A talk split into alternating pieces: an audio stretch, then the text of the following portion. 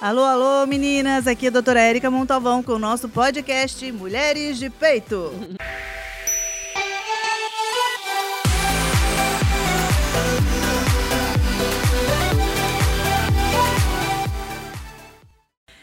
alô, alô! Estou é, muito feliz de vocês estarem acompanhando a gente, está gostando do nosso podcast. A intenção é essa, informação clara e fácil. É, hoje o tema é muito interessante. Vou, a gente vai tentar resumir, mas com, com dados é, bons e ótimos para a gente poder guardar e, e trabalhar. É, hoje nós vamos conversar com a doutora Patrícia Maganha. Olá. Tudo bem? Ela é psico psicoterapeuta, é ginecologista e obstetra, foi como eu a conheci, fotógrafa, a gente acabou de lembrar agora há pouco, uhum. e também faz ultrassom. Olha que mulher multitarefas. é. Eu, eu me formei em 1996, tenho 25 anos de formada, vou fazer 26. Estudei em São Paulo, na Faculdade de Medicina da USP. Logo na sequência, eu fiz ginecologia e obstetrícia e ainda é, fiz mais alguns anos de medicina fetal. E hoje eu brinco que eu sou fotógrafa de fetos. Eu faço imagens de bebezinhos dentro da barriga, além do meu outro hobby que eu adoro muito também, que é fotografar. Eu uso o celular para fotografar.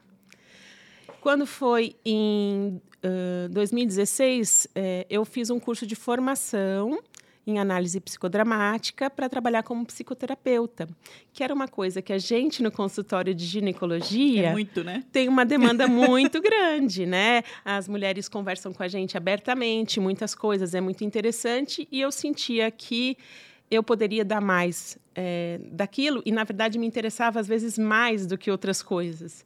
Então eu tirei um tempo, fiz uma formação e hoje o meu consultório é de, de psicoterapia. É com isso que eu trabalho. Que legal. E é por isso que ela está aqui hoje com a gente, para a gente poder entender um pouco mais. E o tema não podia ser diferente, né? O tema de hoje é casamento, maternidade e paternidade, né? É uma fase difícil para quem tem filhos e para quem não tem pode é, conseguir é, ter algumas ideias, né? Não é difícil, gente, na verdade. É, mas a gente tem que preparar um pouco. Tem que se né? preparar, não é uma coisa. A gente se prepara para muitas coisas na vida, né? Pro, pra, começa para o vestibular, né? Pra, então, assim, pra, quando a gente decide para um casamento, a gente se prepara. E para ter filhos também, a gente tem que estar tá minimamente é, preparado. Mas se a gente for falar assim, a preparação ideal, a gente não vai ter nunca. né? eu, eu sou casada também, já, já tem, sei lá, 20 anos, 22 anos, e tenho três filhos também. Meu, meu filho mais velho tem, vai fazer 21. Eu tenho uma menina de 18, que é do seu dia, Érica. Ela é faz junto com você. E tenho uma que vai fazer 13 anos. Então, eu tenho é, essa experiência, eu vivi três vezes, é porque quando a gente repete é porque é bom. É verdade. então, a gente. E eu tenho. É, e estudei também para poder.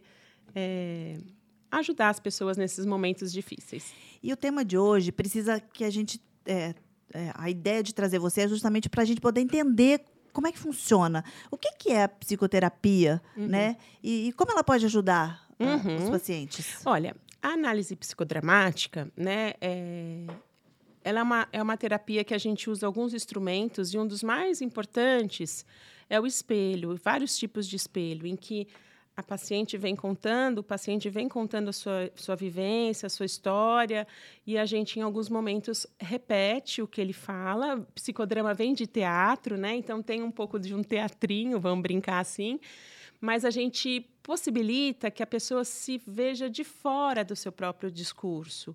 E nesse momento que, a, que ela está se vendo de fora, algumas fichas caem de momentos importantes da vida que estavam até no inconsciente, não consciente e ela percebe que ela toma aquele comportamento que ela às vezes não gosta, mas ela, ela reconhece de onde vem.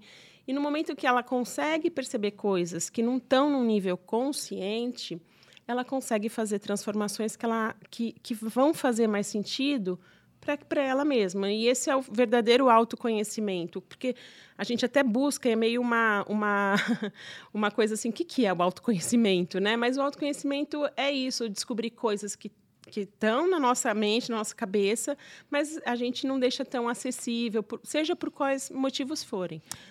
É, existe técnica para a gente ter essa consciência ou não? Para a gente conseguir essa consciência, É. na, na, na sessão de, nas sessões de terapia, a gente usa essas, algumas técnicas. Por exemplo, essa que eu expliquei, mas tem outras. A gente usa muitos sonhos. Os sonhos são, são como se fossem recados para a gente mesmo, que a gente de- de- vem cheio de códigos, cheio de símbolo, né? E a gente, com alguma decodificação, não que eu vou entender o seu sonho, mas eu vou falar mais ou menos o que que se trata, qual é o tema, o que, que- daí você você vai ver e vai ver para onde vai o seu caminho que vai fazer sentido aquilo a di- Entendi, na entendi. dinâmica, né? E, assim, como a, a tua, é, qual é a abordagem, né? é, após, a gente sabe assim, é, quando a mãe resolve, a- a- na verdade é assim, antes de, antes de dar à luz, Uhum. a, a história começa, né? Eu estou falando, como é Exatamente. relação casamento, marido e mulher, quando está tentando engravidar, já começa uma série de mudanças emocionais e psicológicas e no casamento. Como é que Isso. funciona isso? Ah, são muitas pressões, cobranças. A gente já começa assim no momento que, a- que o casal resolve ter filhos, né? Hoje em dia é tudo muito programado, né? E às vezes até fica deixando passar o tempo, passar o tempo para ser no momento certo, o momento certo. E quando o, o, o, o, aquela, aquela frase, né, que, to- que o cirurgião adora, o ótimo é inimigo do bom, né? Então a gente fica esperando o momento ótimo e o momento ótimo não chega, né? Então, às vezes, é, quando a gente, assim, é muito claro, né, e a análise psicodramática vê desse jeito também, que quando a mulher fica grávida, ela já começa um contato com a, a maternidade, né, por estar dentro da gente, tem tudo uma uma uma proximidade, né? Para o pai fica muito uma ainda muito no mundo da Muito teórico, fantasia, né? muito teórico, muito é, é muito diferente os momentos, mas de verdade para a mãe cai a ficha quando ela se vê com o pacotinho na mão, né? Quando a gente se vê com aquele bebezinho, a gente fala é verdade, agora é de verdade, agora eu tô, agora começou, né? Eu, quando vem no consultório falar assim que quer engravidar, geralmente chega grávida, né? a Às verdade vezes, é, é, sim, Mas sim. quando consigo, a paciente consegue chegar antes, eu, é, e elas perguntam: e aí, o que, que eu faço? Olha, fica tranquila. Primeira coisa que eu tenho certeza absoluta, isso aconteceu comigo, quando está tudo alinhado, sua cabeça e seu corpo e sua relação, acontece. Mas na nossa rotina, na correria, esse, esse, esse alinhamento Aham. é meio difícil, né? Sim, e não é sim. consciente, lógico. Não, não é consciente, mas eu tinha, eu tinha uma ideia também que eu queria ter filho. É, a gente, como a ginecologista obstetra, a gente quer ter filho. Eu tinha essa ideia, eu queria ter filho antes dos, o primeiro filho antes dos 30 anos. Que a gente sabe como ah, com a idade vai aumentar o- a chance de malformações, vai aumentar a chance, a dificuldade propriamente para engravidar. Eu, eu estava num casamento é, que eu estava bem, né? Então eu falei que eu vou ficar esperando o quê? Né? Eu vou ficar esperar eu ficar mais velha? É claro que às vezes, ah, eu vou esperar eu ficar melhor profissionalmente. Então são, as coisas vão acontecendo tudo junto, né? A gente tem que ir fazendo tudo junto. E eu tinha essa ansiedade de ter o primeiro filho antes dos 30 anos que eu consegui, né? Mas aí a terceira filha já chegou ali quase beirando 40, com 38. Então já é uma experiência totalmente diferente, todas boas, mas muito diferentes né? E então assim, momento ideal não tem, mas a mãe começa já a ficar grávida ali na, na gravidez, mas quando nasce cai aquele choque de realidade que é verdade. Nesse momento, a gente aciona as a mãe, a, análise psicodramática diz isso, né? A gente aciona a mãe interna que a gente tem, né? O nosso, o, o- o nosso papel de filha acabou, começou nosso papel de mãe, certo? Isso fica claro para a gente e a gente aciona os papéis eh, eh, que a gente tem, a, a mãe interna, que, eu- que a gente chama na análise psicodramática. Até a gente estava conversando, né? Isso eu posso relatar, não tem problema nenhum. Quando eu cheguei do hospital da maternidade, né, com meu primeiro filho, no elevador na garagem, eu com meu bebê no colo, eu olhei o elevador e desabei a chorar. Meu marido não entendeu nada, lógico que nós, como ginecos, sabemos, obstetras, sabemos que hormonalmente está tudo, certo. bagunçado, é. Mas é, eu falei, a gente vai dar conta. Eu acho que ali eu entendi de verdade, não foi nem no parto em si, É, é. né? É, Tem um momento que cai uma ficha enorme, né? E aí, a- a- o que eu percebi é que a pessoa que estava do meu lado não, tinha, não estava na mesma sintonia. Não. Infelizmente, os homens vão, vão acionar esse papel de pai, mudar de filho para pai, um pouco mais para frente, lá pelos oito meses do bebê. Seis a oito meses do bebê é bem para frente, que esse papel de fato é acionado no sentido de que ele vai ter que, que, que lançar a mão e achar esse pai interno que ele tem internalizado e usar isso para ser o, o pai que ele precisa ser. Só que se ele tem, e a mãe também, é, tem esses papéis com mal resolvidos, com dúvidas, com vai ser um vão, vai ser um momento de muita angústia, de muito conflito. E por isso às vezes precisa terapia. A mulher muito mais no começo da gravidez. O pai muito mais quando é um pouquinho mais para frente, ali com oito meses, que é quando eles procuram amante, que é quando eles procuram sair de casa, porque eles estão vivendo um conflito interno, às vezes muito grande, que não estão sabendo lidar. E não tem nada a ver com o bebê, com a mulher, com são questões internas, às vezes, que precisam ser aparadas, arestas que precisam ser aparadas, resolvidas e que podem sim é, resolver e melhorar a situação, desde que haja um olhar para isso.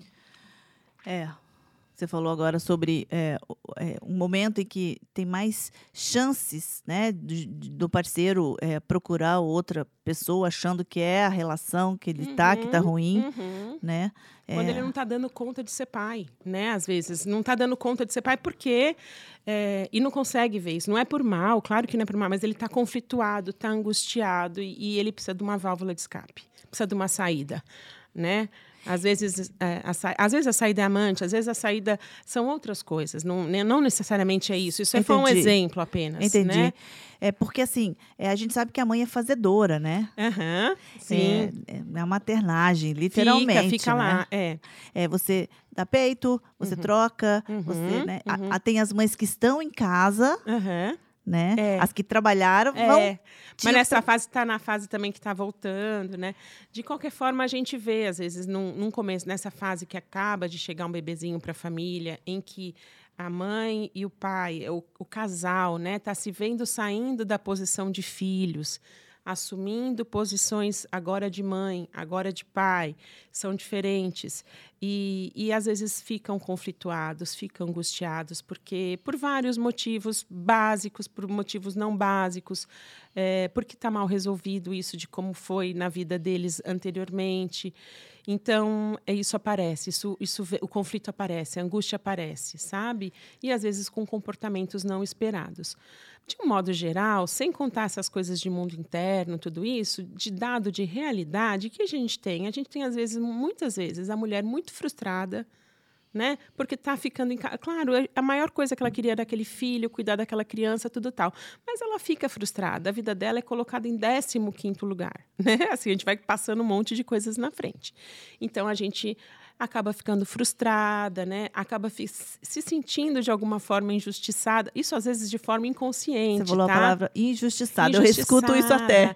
A gente se sente injustiçada porque o, o, o marido, o pai sai para casa, sai, vai e volta, entra e sai. A gente se sente quase é, é, num, num, numa situação de retenção ali, está retido, né? Então tem essa sensação de, de estar injustiçada pelo, pela, por não estar tá podendo fazer outras coisas, de estar muito limitada. É, é tudo aquilo que a gente mais quer, gente. Não é isso, mas mas tem isso tudo por trás e que nem pode falar com as pessoas. Como uma mãe nova vai falar, meu, eu tô me sentindo injustiçada. Assim, em poucos momentos ela tem essa liberdade de falar isso para poder trabalhar, porque não tem problema sentir. O problema é tentar, é fingir que não existe o sentimento. Hum. E muitas vezes a gente tenta sublimar, fingir não, eu sou a mãe mais feliz do mundo, mas né?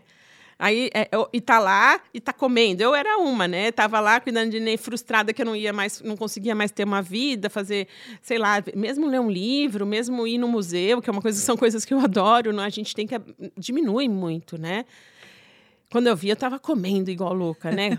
comendo, comendo, comendo, comendo, comendo. A gente come é, por outro. Por, a gente faz coisas que a gente não faria, mas é É isso. E, e, assim, ó, a gente sabe agora, gente, você conseguiu me esclarecer que pós-parto é diferente o momento para tanto para a mulher quanto para o homem, sim, né? Sim. É, nesse momento, exi é, é, que é muito pessoal, eu, eu entendo isso, isso, mas tem alguma coisa que pode ajudar nesse momento é, melhorar essa harmonia que você sugere né, Olha, né, no consultório? A, no consultório, às vezes, a gente tem feito poucas sessões, duas ou três sessões, às vezes, em que a gente trabalha em tribuna, então vai o casal, tem um momento de um falar, tem um momento de outro falar, e a gente faz esse, realmente ajustes de arestas. Às vezes, tem que reprogramar tarefas, que os dois, num clima que estão, não conseguem é, fazer esse reajuste de tarefas, porque vai ser necessário, as, as tarefas mudaram, não é mais a mesma coisa.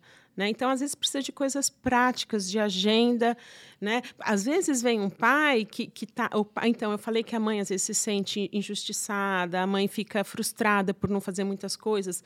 O pai, por outro lado, se sente sobrecarregado é, financeiramente, porque às vezes sobra. Isso é uma coisa também que hoje em dia, né, no glamour do, do no nascer filho, a mulher hoje, ela é, é, é, é se não é metade do, do, orçamento, é uma boa parte do orçamento. A família parar de funcionar com uma mulher, tudo bem que tem a licença maternidade, tem os, o que entra, mas a licença muitas vezes não paga integralmente, como a gente recebe, uns extras, um, umas outras coisas que a gente faz, e tem mulheres que não, não têm o CLT e, e fica mesmo com uma, uma, uma, um recebimento muito baixo. O homem fica sobrecarregado financeiramente. E isso volta a ser um padrão, como era muito antigamente no final do século, ali no outro século, né? Que, em que a mulher ficava em casa e o homem na rua mantendo a família. Daí, na situação de nascimento de um bebê, isso vai ser retomado, como era ali antigamente. Uhum. Só que uhum. nenhum nem outro está mais confortável com esse papel, nem a mulher, nem o homem. Então, de alguma forma, a gente precisa trabalhar que isso vai existir. Né? E que isso e, e para poder organizar e às vezes precisa de uma mão externa por, por estar tá todo mundo no meio de, um, de emoções tão intensas em que um vai falar, vai ser escutado, outro vai falar, vai ser escutado. Vamos ver o que, que precisa e vamos fazer um, um ajuste de tarefas, de, de, de, de, o que, que eu posso dar, o que, que eu não posso dar, onde está o limite de cada um nesse e aspecto. E o que eu percebo, assim, é, no consultório, as queixas, como eu, eu, ainda, eu ainda, faço pré-natal né, e pós-parto, é, as, as pacientes chegam é, assim, super cansadas, exauridas. E eu pergunto, exauridas. eu pergunto, como é que está essa divisão em casa? Porque é, não é só uhum. é, né, pesar, medir, é, e, não, não. né? E aí elas falam assim, é, sou eu tudo, né, doutora? Você vê que elas estão cansadas, mas também não tem força para falar, uhum, para uhum. pedir. E ela fala assim, uhum. e eu peço, tem que pedir a mesma coisa todo dia. Então, é, é, eu acho que isso é difícil. Me coloco uhum. também é, nesse sentido é do muito pedir. Difícil. É muito uhum. difícil. É, é, eu tive, como eu estava falando, eu tive três filhos e em cada uma das vezes eu, eu acabei, quando teve essa diferença de idade, né? Eu já tinha um, eu já aprendi a pedir na terceiro, com o terceiro. No primeiro e no segundo não. Ele também, ele é médico, também trabalhava bastante, dava dois ou três plantões por semana, era uma carga horária brutal.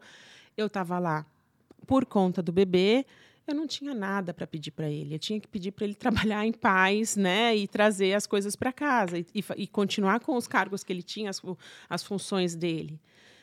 Só que nesse, nesse, desse jeito, sem pedir, sem, sem vendo que ele também não pode dar mais tudo, ele também é excluído desse momento, né? É. Por outro lado, verdade. né? Então uhum. é, é, é então, assim, é, a ele tá gente... está incumbido de uma outra tarefa, é, né? Mas, assim, a gente acaba também nessas de não pedir, não dando chance do marido, às vezes, entrar, né? Do, do pai estar tá mais presente, tudo tal. Por outro lado, é, é, é difícil, é aquilo que eu estava te falando, né? A gente é, reaviva os modelos que a gente tem de mãe, de pai, né? E muitas vezes a gente está com os modelos antigos ainda a mãe que fazia muito. A gente não consegue ser diferente disso. Não é nem questão que a gente não quer pedir, é que a gente acha que é o que a gente tem que fazer. Não tem nenhum contraponto que não deve ser assim. É assim que deve ser.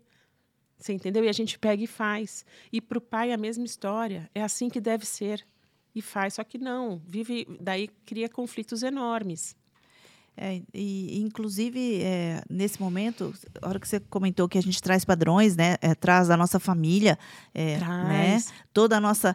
É, a, gente, a gente não está sozinho. A gente repete, né? A gente repete querendo, não querendo. A gente tem um lado com, muito forte consciente em que a gente fala: não, minha mãe fez assim comigo, eu nunca vou fazer isso com o filho. Eu vi isso ontem de um, de um pai fazendo ultrassom. Esse vai jogar bola.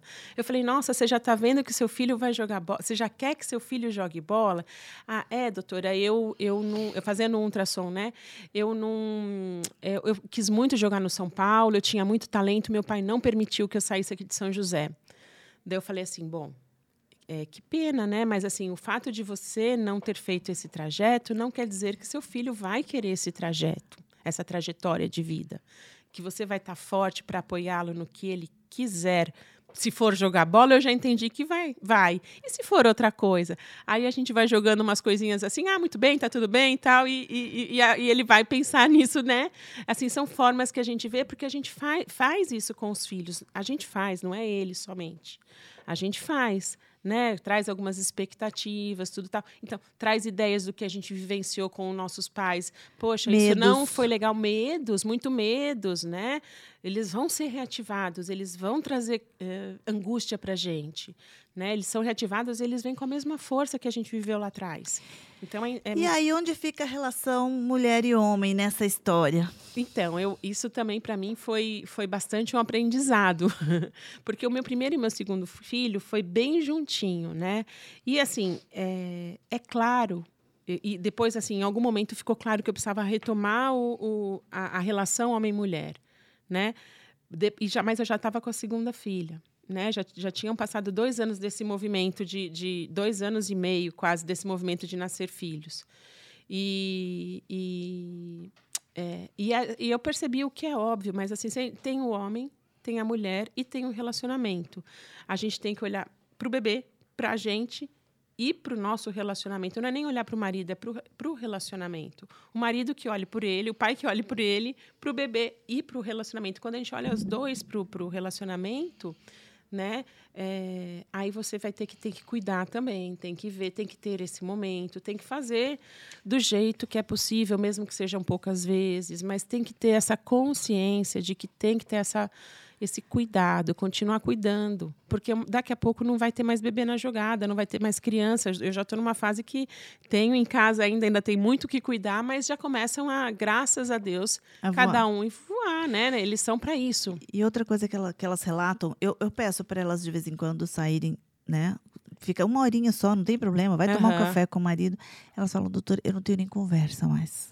É, então é, é uma retomada muito difícil, né? É. é, uma, é uma coisa que a gente, se a gente deixa, né? Então aí, aí também tem, é, eu não tenho conversa com o marido, mas é. às vezes ela não tem conversa mais com ela mesmo. Ela se excluiu de um monte de coisa, né? Por, por, por necessidade de, de por, por mau jeito, por mal, é, por, por uma, por uma distribuição de, que, que, que acabou colocando ela desse jeito, mas assim para a gente ter a conversa com o marido, a gente tem que ter a conversa com a gente. Então, assim, o que, que a gente, né? O que, que a gente está precisando, o que, que a gente está dando para a gente, o que, que eu vou poder trocar ali, né? Porque tem um momento que você fica exaurida mesmo, esgotada. E aí vence a licença maternidade para quem trabalha, né, registrado e tal, e você tem que voltar ao trabalho. Assim, eu voltei super cedo. Primeira gestação voltei com um mês, a segunda com dois meses e meio, e eram gêmeos. Uhum, Mas aí eu voltei. Mesmo. Mas, é, mas primeiro porque eu também não aguentava ficar em casa. Isso, isso. Tem os dois. É aquilo lá que eu te falei, né? Da gente se sentir é, exaurida, injustiçada, porque a parte profissional, quando a mulher vai ganhar neném, é a época que o nosso profissional está no auge. No auge, crescendo. E a gente vendo as pessoas à nossa volta, todo mundo indo bem, se dando bem, e a gente ali estagnando, estagnando, voltando. Aquela sensação que a gente, como grávida, tem aquela sensação que a gente fica com sono, com a cabeça lentificada. Eu dava plantão, eu ficava desesperada. Eu falava assim, gente, será que eu vou ser assim para sempre agora?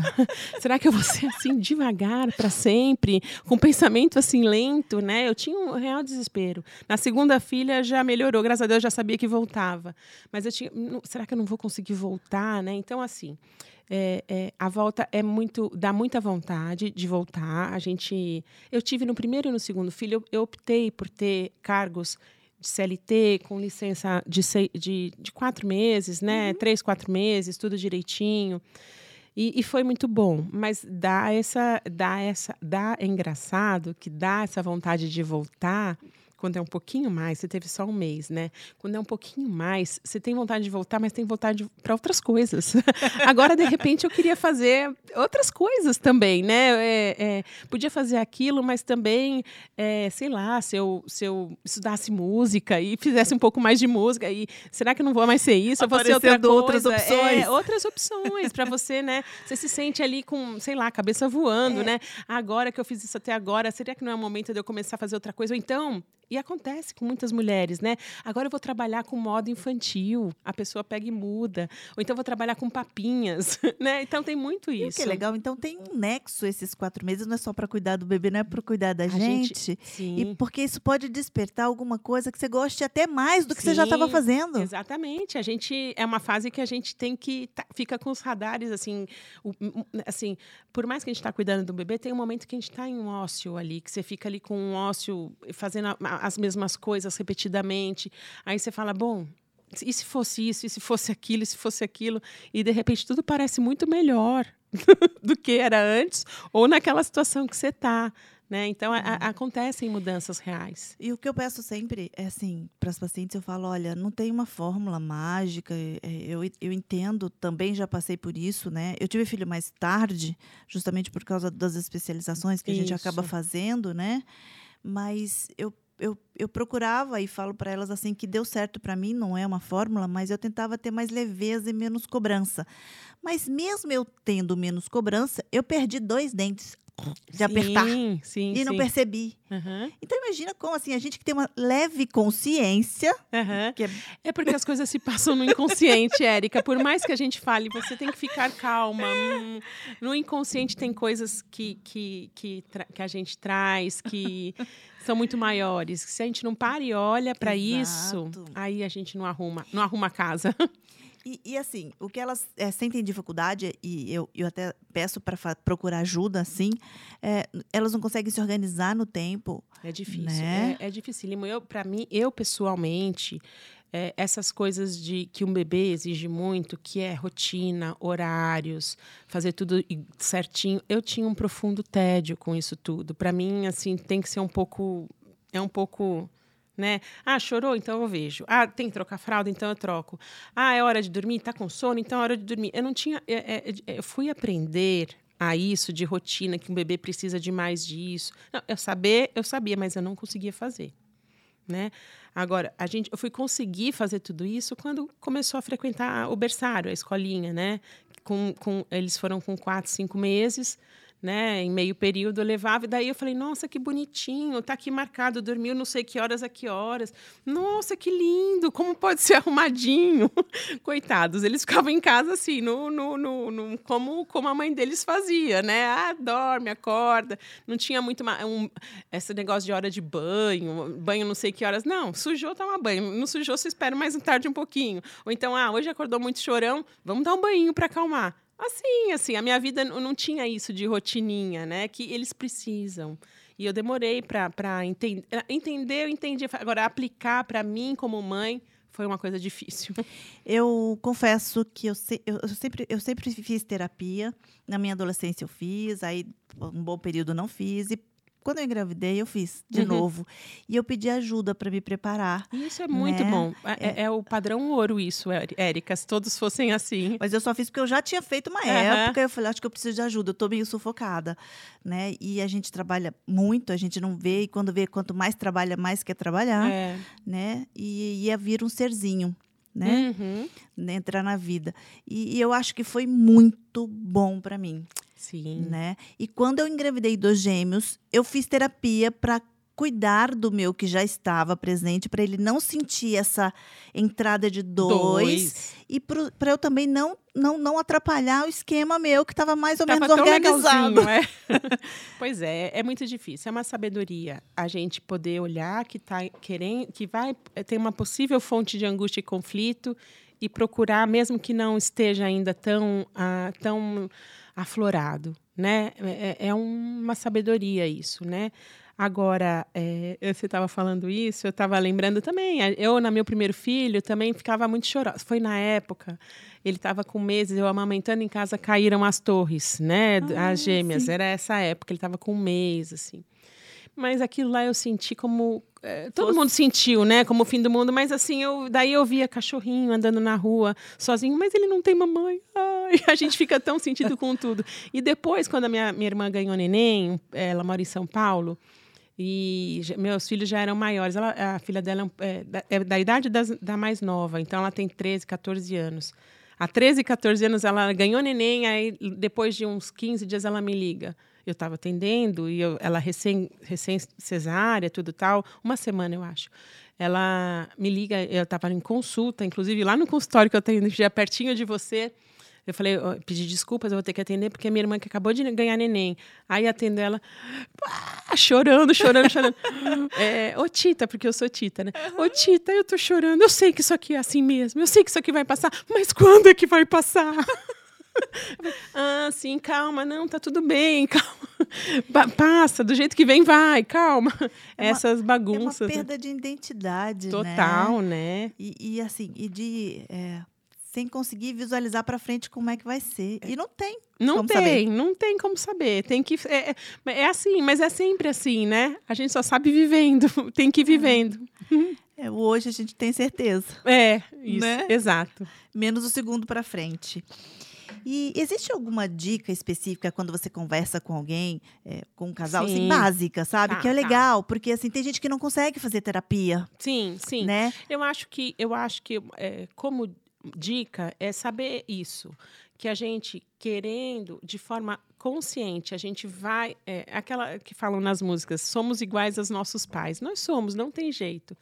Ou então Legião fala o que você vai ser quando você crescer. Aí você vai Linda ser essa igual ao música. seu pai, a sua mãe. Isso é, é, é- então assim. Nesse momento, a gente tem que, que com, muita, com muita gentileza, muito é, cuidado, olhar para o pai e para a mãe que a gente teve, sabendo que tiveram erros, tiveram acertos, mas sempre teve a boa vontade de fazer Fizeram o melhor que o melhor, podiam, né? que é o que a gente vai querer fazer. Mas olha lá e tenta ver o que, que não ficou legal, o que, que não caiu legal, e não no sentido de que eu não quero fazer isso para o meu filho. Mas assim, por que, que foi feito assim? Como é que eu poderia fazer que fosse de outro jeito? E assim, tentando é, é, é- que é resgatar esses mãe, essa mãe, esse pai que a gente tem internalizado e tentar ver com, com o, que, o que, que a gente vai poder fazer com isso, porque eles vão ser convocados. Na hora que a gente está com o nosso filho na mão, é- são eles que vão aparecer. Essa é, não é, é aquela convocação que é obrigatória. É, então a gente tem que parar é, e com esse olhar, ver, saber essa parte de que a gente vai entrar num, quando nasce o bebê, né, naquela situação de que o casamento vai mudar, você não vai mais sair, aquela vai voltar, você vai depender mais do seu marido, o marido vai depender de alguma forma de você, vai mudar no- a, a- a dinâmica do casamento vai mudar totalmente e os dois têm que estar abertos para que essas mudanças sejam, né, eh, os dois estejam afinados para que o objetivo comum, que é a manutenção do casamento e o cuidado do filho, estejam mais ou menos afinados. É.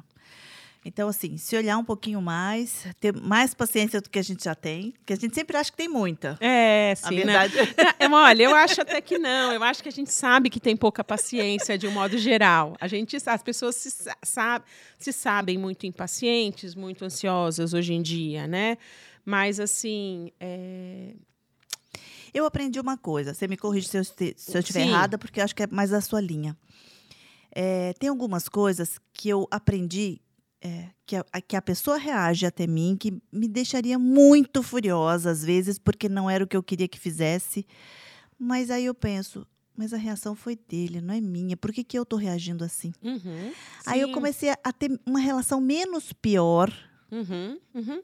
É, menos pior. do que eu teria antes. Uhum. Né? Então, a reação é dessa. Me dá um exemplo que eu não entendi muito bem.